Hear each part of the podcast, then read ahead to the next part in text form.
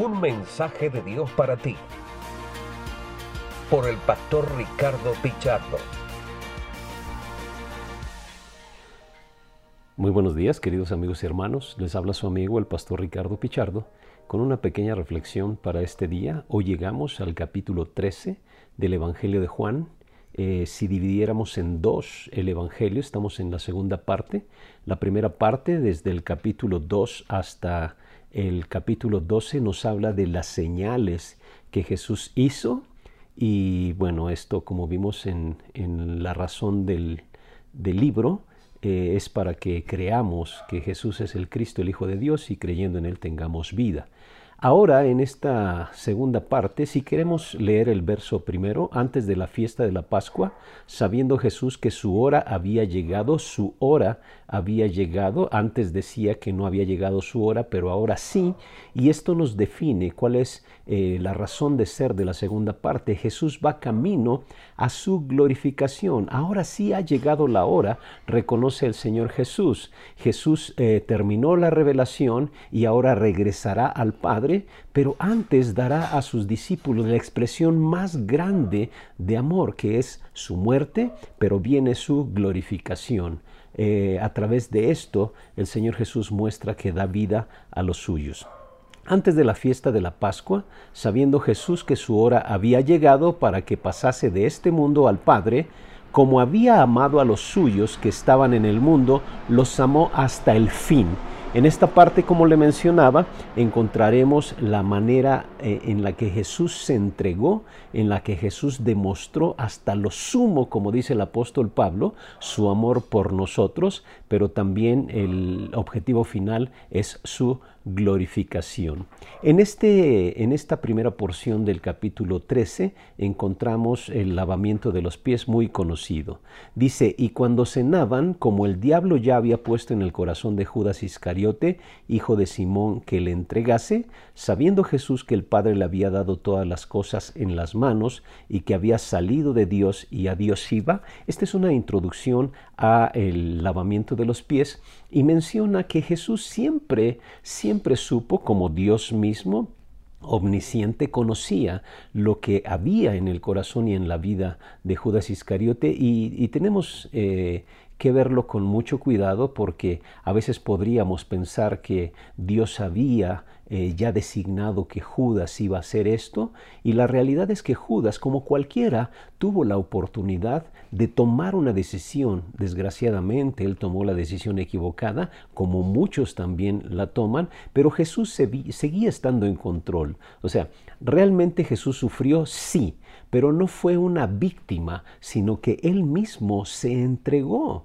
Él mismo decía que él entregaba su vida y él la volvía a tomar. Es decir, él estaba en control, en un control soberano. Pero Judas tenía la capacidad de tomar la decisión y él tomó la decisión equivocada, sabiendo Jesús que el Padre le había dado todas las cosas en sus manos y que había salido de Dios y a Dios iba, nos demuestra que Jesús era soberano y tenía control sobre la situación. Y él, por amor, por una decisión, eh, y por también la disposición del Padre, se entregó y fue su máxima muestra de amor para con nosotros. Verso 4. Se levantó de la cena, se quitó un manto y tomó una toalla, se la ciñó, luego puso agua en un lebrillo y comenzó a lavar los pies de los discípulos y a enjugarlos con la toalla con que estaba ceñido. Quiero mostrarle un poquito del contexto de este acto.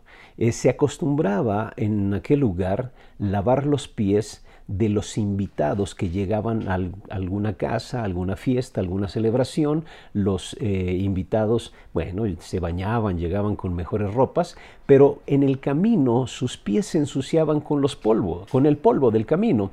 Y entonces el dueño de la casa donde eran invitados a comer les proveía de un esclavo para que les lavara los pies. Y en este, este es el contexto para que podamos comprender esto. Un esclavo, y en este caso lo hizo Jesús.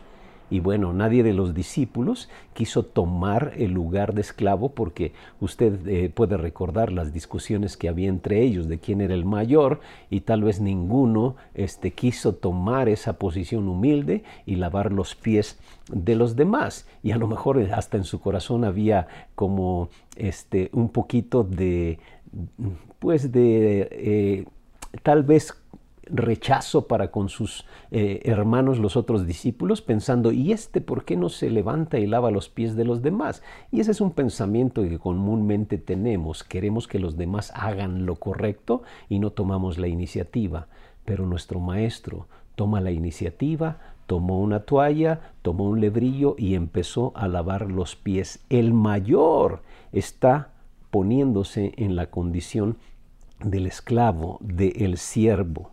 Y seguramente los discípulos se sorprendieron por ello, de tal forma que verso 6 entonces vino a Simón Pedro y Pedro le dijo, Señor, tú me lavas los pies. Pedro reconocía que Jesús era el mayor y que esto no era lo, lo normal o lo correcto. Le dijo, Señor, tú me lavas los pies.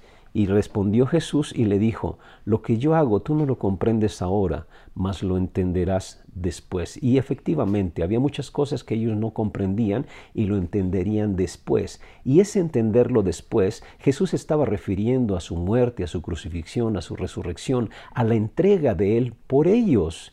Entonces, eh, eh, esta este evento se puede, comprender en función de lo que venía más adelante y estaban prontos, estaban ya casi cerca del momento de comprender lo que Jesús estaba haciendo con ellos. Pedro le dijo, no me lavarás los pies, Jesús. Le respondió, si no te lavare no tendrás parte conmigo. Pedro pues reacciona y le dice, no, pues si tú eres el mayor, ¿cómo vas a hacer esto conmigo? Y Jesús le dijo, no, eh, eh, en pocas palabras estaba mostrando que era un símbolo de lo que su sacrificio haría por cada uno de nosotros. Si tú no permites que te lave los pies, entonces no tendrás parte. Si tú no experimentas mi presencia en tu vida, mi sacrificio por ti, no tendrás parte. Nuevamente Pedro no lo entendió y entonces le dice, Señor, no solo mis pies, sino también las manos y la cabeza. Pero nuevamente esto lo único que muestra es que Pedro no comprendía. Pero quiero resumir dos enseñanzas que encuentro en este ejemplo de Jesús. La primera de ellas es el sacrificio de Jesús por sus discípulos y por usted y por mí.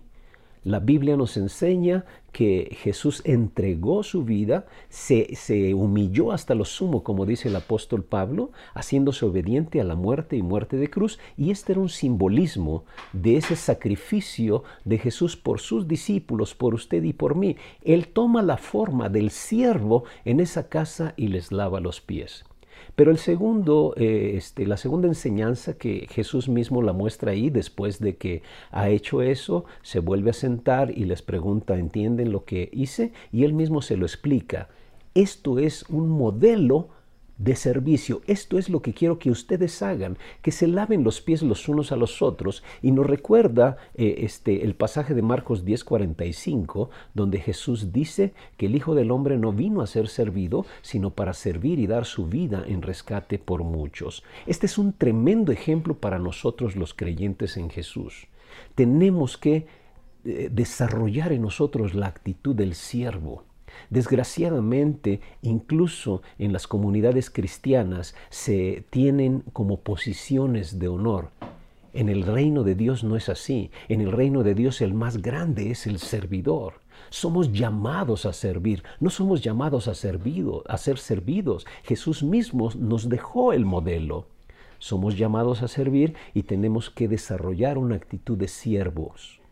Tenemos que convertirnos en siervos de los demás, en bendición para los demás. Los discípulos aún no comprendían eso y parece que muchos no han comprendido eso y eso lo único que revela una falta de una relación profunda e íntima con Jesús. La segunda cosa es bien importante. Necesitamos hacer lo mismo que Jesús, seguir el modelo de Jesús y ser siervos de los demás, sacrificarnos y servir a los demás. Yo le animo a que usted en este día reflexione en cómo ha sido su relación con otros creyentes o con otras personas, ya usted como cristiano, y tome el ejemplo de Jesús. Tomemos el ejemplo de Jesús. Ciñámonos a veces la toalla, lavemos los pies de aquellos que tienen necesidad y convirtámonos en verdaderos siervos. Sigamos el modelo de Jesús, quien no vino a ser servido, sino a servir y dar su vida en rescate por muchos. Yo quiero retarle a que el día de hoy usted tome una acción de servicio por alguien que lo necesite. No espere a que los demás le llamen por teléfono. Hoy llame usted por teléfono. No espere a que los demás el día de hoy le lleven una despensita. Usted, con lo poco o lo mucho que Dios le ha dado, haga algo por los demás. Sigamos el ejemplo de Jesús. Él no vino a ser servido, sino a servir y dar su vida en rescate por muchos. Desarrollemos la actitud de siervos en nosotros. Que Dios le bendiga y tenga un excelente día. Este ha sido un mensaje de Dios para ti por el pastor Ricardo Pichardo.